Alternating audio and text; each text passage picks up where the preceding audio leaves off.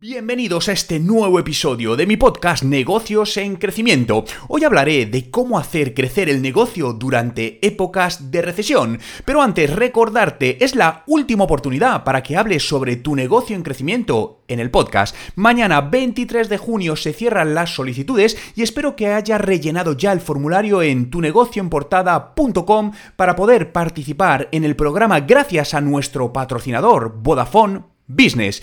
¿Que no lo habías escuchado todavía? Que no cunde el pánico. Todavía estás a tiempo porque la inscripción te llevará menos de 5 minutos de tu tiempo y no necesitas ser cliente de Vodafone ni nada. Solo tienes que hablarnos de ti y de tu negocio. Cuéntanos esa historia de superación, lo que te hace diferente o danos una razón para que te elijamos a ti. Entra ya en tunegocioenportada.com y muy buena suerte para ser seleccionado como uno de los 12 emprendedores más relevantes del año. Tienes 24 horas para apuntarte. Y ahora vamos de lleno a cómo hacer crecer a los negocios en épocas de recesión como la que estamos viviendo. Fijaos que los ciclos de mercado suelen presentar oportunidades para que los líderes de todos los ámbitos, ya sea el inmobiliario, el tecnológico, eh, financiero, salud o cualquier otro sector, escalen y pivoten sus negocios, prioricen el talento y recuperen cuota de mercado. En tiempos de recesión del mercado, los empresarios pueden tener que ajustar su enfoque para sus equipos y clientes de cara a dar ese salto que están buscando. Sobrevivir una recesión realmente es un reto para las empresas en cualquiera de sus fases, pero no hay problema, esto es realizable, es totalmente factible. A lo largo de mi carrera he navegado por la incertidumbre económica mientras trabajaba en distintos sectores eh, como el sector inmobiliario, eh, negocios digitales. He capeado temporales y realmente he salido más competitivo que nunca. Por ello quiero compartir algunos consejos que te ayudarán a mantener ese ritmo y hacer crecer tu negocio incluso en tiempos difíciles. El primer punto es asume riesgos calculados. Una tendencia importante a tener en cuenta como parte de tu plan de negocio es comprender cómo reacciona tu sector durante un mercado a la baja y anticiparte a ello. Por ejemplo, cuando el mercado inmobiliario empieza a descender en todo el país, las tasas de capitalización o la tasa de rentabilidad esperada de una propiedad de inversión empieza a crecer. Nuestra estrategia consiste en reunir el mayor número posible de inmuebles y aprovechar esa debilidad del mercado y recesión en la que otros inversores se muestran más indecisos y menos dispuestos a asumir riesgo. Pero Creemos que podemos salvaguardar nuestro riesgo siempre siendo prudentes e investigando muy bien en estos mercados de alguna manera florecientes. Por lo tanto, pregúntate, ¿qué puntos débiles puedes aprovechar en tu sector? ¿La disminución de la demanda hace bajar los precios? ¿El aumento de la demanda te permite subir los precios de tus productos o servicios? Examina tu panorama con mucho detenimiento y busca, encuentra esos riesgos calculados. El siguiente punto del que te quiero hablar es sobre que pivotes si es necesario. Llevo más de dos décadas montando negocios en distintos sectores, principalmente sector digital y también sector inmobiliario, y como tal fui testigo de la gran recesión que sufrimos en el año 2008 y que en el sector inmobiliario pues golpeó muy, muy fuerte. En aquel momento pues eh, invertíamos en ciertos tipos de inmuebles cuyo valor cayó rápidamente al hundirse el mercado. Pero en lugar de cerrar el negocio después de tener que vender ciertas cosas con pérdidas, decidimos que podíamos seguir en activo dedicándonos a otro tipo de activo inmobiliario. Nos dimos cuenta que ese nuevo tipo de activo eran inversiones más estables, así que dimos ese salto de fe y cambiamos de rumbo con éxito. Por lo que evolucionar como empresa es fundamental para mantener el, el impulso. Al final, si no creces, te mueres. Pensar en el futuro, innovar, mantenerse un paso por delante es importante para mantener ese impulso en estos tiempos de turbulencia. Por lo tanto, nunca tengas miedo a hacer un pivotaje. Cada vez más, y si analizamos los grandes negocios a día de hoy, si te das cuenta, han ido pivotando constantemente en los últimos años. El siguiente punto que quiero tocar es sobre liderar con, con, visión. Como dueño de una empresa, sea cual sea el sector, entender cómo liderar en tiempos de caos, como puede ser una recesión, es fundamental para la supervivencia de, de tu empresa. Aunque el camino a seguir no siempre está claro, pero mantenerse con, conectado con tus principios puede ayudarte a navegar por cualquier incertidumbre a la que te vayas a enfrentar como empresario. Si no estás seguro de cuáles son esos principios, te recomendaría que hicieses eh, una reflexión, una sintonización con tu voz interior y te asegures de que las decisiones que tomas están en consonancia con tus valores, así, por supuesto, como con los valores de la empresa que tiene que estar todo alineado.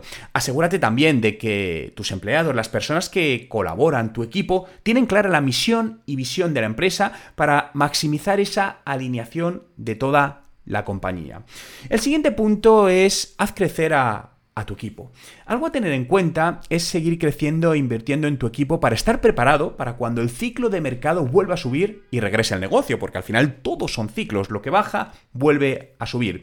Recuerda siempre que tu equipo es el motor de, de la empresa. Con los continuos despidos en todos los sectores, es posible que haya una creciente reserva de talento en la que puedas elegir. Por lo tanto, durante este periodo de enfriamiento, mientras innovas en tu negocio y amplías las capacidades de tu empresa, asegúrate de contar con el talento adecuado. Esto es muy, esto es muy importante. De hecho, hace un par de días estaba hablando con un empresario, ¿no? Eh, y estaban en, en, una fase de replanteamiento del negocio, dada la situación de la coyuntura económica que, tenemos. Y una de las cosas que me decía, es decir, es una, es una, empresa pequeña, es una empresa de 8 empleados, pero me decía que se había dado cuenta que la mayor parte de los empleados eh, no funcionaban de manera autónoma, es decir, tenían que tirar de ellos y si no, eran simplemente ejecutantes de órdenes y eso no le gustaba. Claro, ¿dónde está el problema? Que son perfiles muy junior. Ese es el problema. Al final, muchas veces recurrimos a perfiles junior porque son más baratos. Y dice, oye, pues puedo contratar tres perfiles junior. Yo soy más partidario, y esto obviamente dependerá de, cada situación de la empresa, ¿eh? pero personalmente, si es posible, prefiero contratar un perfil senior que tres junior. Porque al final, con los junior, con mi experiencia en determinados puestos, no quiero decir que los junior no sean válidos, por supuesto, pero en determinados puestos, lo barato sale caro. Y últimamente, cuando trato con, fíjate que, por mi trabajo al final trato con muchísimas empresas y algunas de tamaño importante y me sorprende ver cómo hay personas muy junior en puestos de cierta responsabilidad que obviamente cuando ves ciertas cosas se están haciendo mal, porque esa persona lo hace con toda su buena voluntad, pero es junior, no tiene cierta experiencia. Por lo que esto es un planteamiento que para mí es muy importante y muchas veces eh, uno de los grandes errores viene porque no contratamos al talento adecuado. Por lo tanto, ten en cuenta que fortalecer tu empresa desde el punto de vista de talento también no tiene por qué significar contratar. ¿no? Con esto no quiero decir que te, te, te acumules de costes fijos. Eh, puede significar recordar a, la gente que trabaja contigo, tus empleados actuales, los valores de la empresa, a compartir con ellos tu modelo de negocio y visión de futuro, o incluso a replantear la estructura organizativa y una parte del equipo que sea externalizado. Eh, incluso estoy conociendo cada vez más empresas que lo que están haciendo es recurrir a empresas que subcontratan talento en otros países, talento muy cualificado y a unos precios mucho más asumibles, porque lo metes como coste variable y no como coste fijo. Y esto estoy viendo esa tendencia en, ciertas empresas que tengo alrededor y que estoy viendo y que además su eh, experiencia está siendo muy buena. Es importante también recordar que los ciclos de mercado son temporales. Una recesión no tiene por qué verse necesariamente como algo malo, ¿no? Realmente desde el punto de, de negocio, para mí, es una oportunidad para que los empresarios construyan y se adapten, ¿no? Llevándose a sí mismo y a sus equipos al otro lado y a un futuro ciclo de mercado mejor. Todos los ciclos de mercado, como decíamos, son temporales, así que estos ciclos más negativos también pasarán. Cuestiones como el debilitamiento de un sector, la subida de los tipos de interés, las incertidumbres económicas, la volatilidad de los mercados, todo esto recuerda siempre que es cíclico, por lo que independientemente del sector en el que te encuentres, puedes aprender y crecer a partir de algo negativo, como es una recesión, haciendo crecer tu negocio, pivotando según sea necesario, invirtiendo en las personas adecuadas y sencillamente campeando el temporal con la esperanza de un futuro más claro brillante.